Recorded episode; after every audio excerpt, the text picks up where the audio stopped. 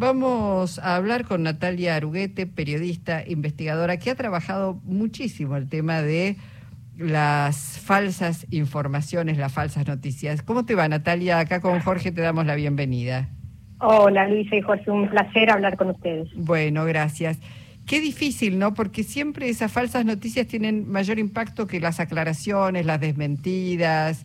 Eh, eh, y, bueno, parecería que no logramos eh, ponerle el cascabel al gato, ¿no? Lo que pasa es que por ahí la, la pregunta que hay que hacerse es eh, no solamente cómo se coordinan distintos tipos de actores para pergeñar esas estrategias de desinformación, eh, que ahí uno necesita ¿no? una, una diversidad de actores que participen de eso, eh, internos y externos a, las redes sociales, pero también lo que hay que preguntarse es qué tipo de mensajes, qué tipo de temáticas y problemáticas y qué tipo de encuadres eh, generan y promueven ese tipo de mensajes, ¿no? Cuando son mensajes muy idiosincráticos, que tienen un alto nivel de resonancia en la cultura política de una sociedad, eso, eso digamos, de alguna forma garantiza esa propagación porque lo que hace es activar eh, pensamientos, creencias, prejuicios en esa sociedad que convalidan algo que presumían, ¿no?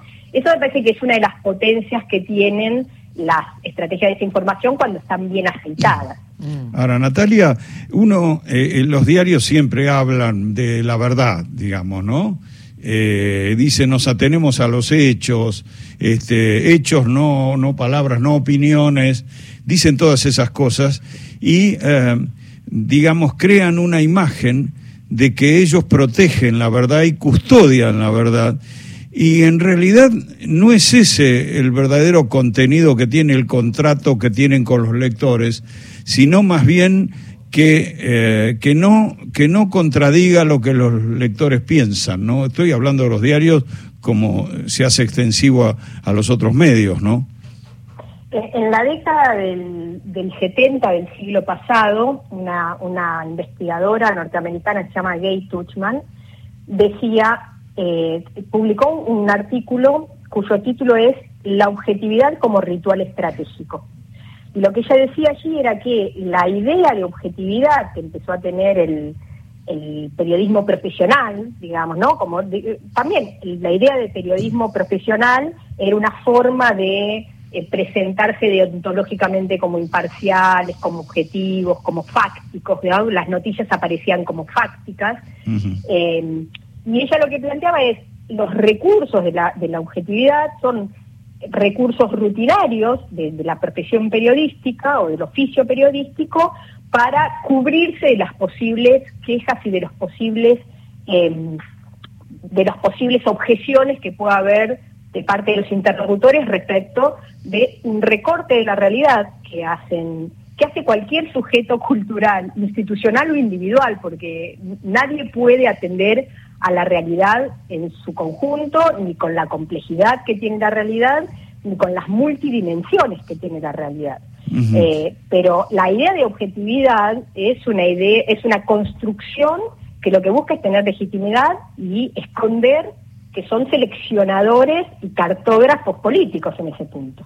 Vos sabés que Julio Blanc era un colega que trabajaba en Clarín y era uno de los cuadros profesionales de Clarín eh, me decía en algún momento que la verdad no es algo que tenga que ver con el trabajo de los periodistas, porque nosotros solo podemos aproximarnos un poco a los hechos, nada más. No podemos certificar la veracidad de los hechos, no somos jueces, no podemos allanar como, como puede hacer un juez con la policía. Entonces, lo nuestro con la verdad es solo por aproximación. Y después dijo aquello famoso de eh, en Clarín hicimos periodismo de guerra, es decir, que priorizaron este, el ataque, eh, el minar la, confianza en determinada fuerza política, el kirchnerismo, por encima de apegarse a los hechos, ¿no? Yo, yo ahí em, me, inclino a, pensar algo más estructural respecto de lo que está pasando hoy con el oficio periodístico y con los medios de comunicación en general. O sea, los medios de comunicación hace bastante tiempo, eh, sobre todo desde la explosión de las redes sociales, están en una crisis fenomenal. Entonces, si uno piensa eso hoy, más allá de del posicionamiento político, en realidad eso es constitutivo de los medios. O sea, ahí no creo que sea algo de la crisis del campo, que sea algo desde que asumió el kirchnerismo. O sea, los medios son actores políticos y esto se ha analizado desde hace muchas, muchas, muchas décadas. Eh, entonces eso yo lo doy como base. Ahora, lo que me parece que está ocurriendo ahora respecto de este contrato que tienen con sus lectores es que los medios en el marco de la crisis que están atravesando están sometidos a, cierta monetización de sus noticias que eh, vulneran por completo los códigos deontológicos, morales que, hemos sabido conseguir respecto de cuáles son sus criterios de noticiabilidad. O sea, sus criterios de noticiabilidad es generar engagement y mantener a los lectores leyendo. Entonces, lo que pasa es que la noticia está sometida a que tenga circulación en Google Discover. Entonces ahí no tiene que ver con si, por supuesto, eh, insisto con que parto de que tiene una posición política los medios, ¿eh? y son actores políticos, pero, también se mete esto. Pero te iba a decir, pero bueno, ¿qué, ¿qué, cambió, digamos? ¿Dejaron de ser empresas periodísticas para transformarse en otro tipo de, de empresa, en otro tipo de corporación? ¿Eso es lo que provocó la multimedia o que se transformaran en multimedios? No, no, no, no, no, no, no, que, o sea, que se transformaran en multimedios hizo que ganaran mayores niveles de poder, porque no es que solamente se transformaron en multimedios. Las corporaciones mediáticas tienen intereses y participaciones en otros sectores de la economía, desde donde también juegan. No es solamente por identificación partidaria que los medios eh, diseñan una agenda sino que también tiene que ver con múltiples intereses que exceden sus páginas y pantallas. Pero por eso, es una pero eh, digo, en una época eran solo medios que también tenían intereses y tenían intereses políticos y tenían intereses comerciales, claramente, digamos, si uno se fija en la constitución de los diarios eh, principales de la Argentina, verá eso. Pero, digamos, se, mm, a ver, se potenciaron, se, digamos, se dedicaron solo al lucro y a la ganancia, se financiarizaron, digo, ah, hay una cuestión ahí que, que, tiene como, uno podría marcar tres grandes etapas. Primero, los eh, medios como empresas solo periodísticas y los medios de prensa no pudieron, no pudiendo tener canales de televisión, etcétera, que evitaba la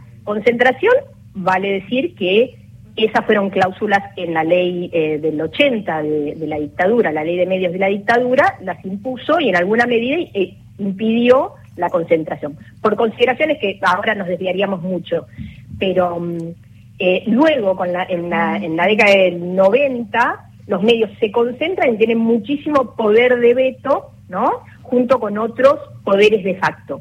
Lo que estoy mencionando como la situación actual de los medios es de otro orden y es más, eh, está internacionalizada, que tiene que ver con que los medios de prensa eh, están atravesando una crisis fenomenal porque no rinden, porque, la, porque no tienen publicidad, porque no tienen forma de sostenerse.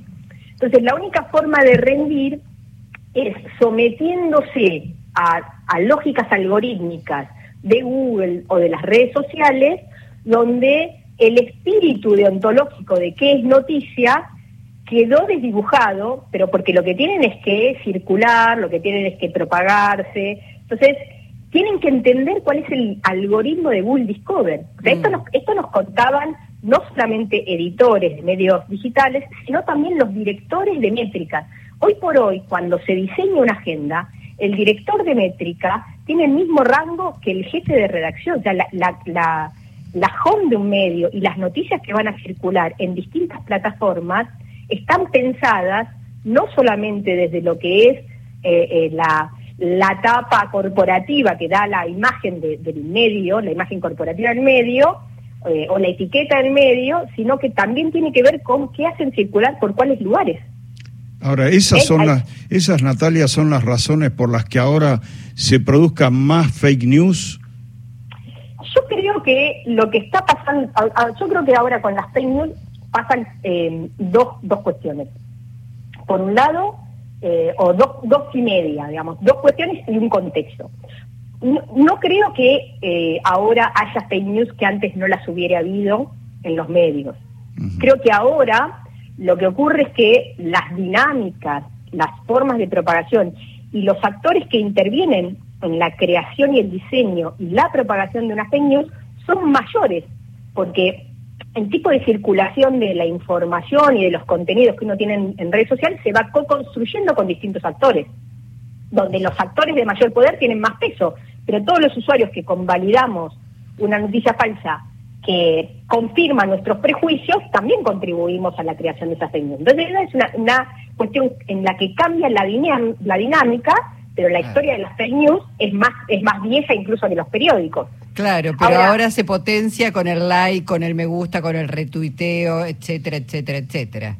Exactamente. Y hay una situación de contexto donde lo cierto es que la verdad científica, y esto lo comprobamos con la pandemia, se ha puesto en cuestión. O sea, cuando los médicos dejan de vacunarse, tiene que ver con que eh, la, la verdad, que nos era una verdad consensuada y unificada, que nos daba la receta para resolver problemas por caso sanitario, fue puesta en cuestión por sectores de mucho poder, por sectores legitimados incluso. Mm, Entonces, eso y le estoy refiriendo con más, más eh, perjuicios a nivel internacional que lo que pasó en Argentina, que este, tuvimos menos situaciones de ese tipo que los médicos de Francia que hubo que suspenderlos porque no se querían vacunar, ¿no? Entonces ahí hay una, ahí sí entramos en una posverdad de la pandemia donde ya no hay verdades que, verdades consensuadas en las que haya mínimos acuerdos, eh, y ese es un contexto que también deja espacio para la, este, la propagación y la difusión de verdades que ya dejan de ser absolutas. Bueno, habrá que seguir trabajando para ver cómo, cómo revertimos esta, esta tendencia, esta realidad mediática que no ayuda a que la humanidad sea mejor, claramente. Natalia, bueno, como siempre un gusto escucharte. Gracias, un placer hablar con ustedes. Un fuerte abrazo. Gracias, hasta pronto. Natalia Aruguete.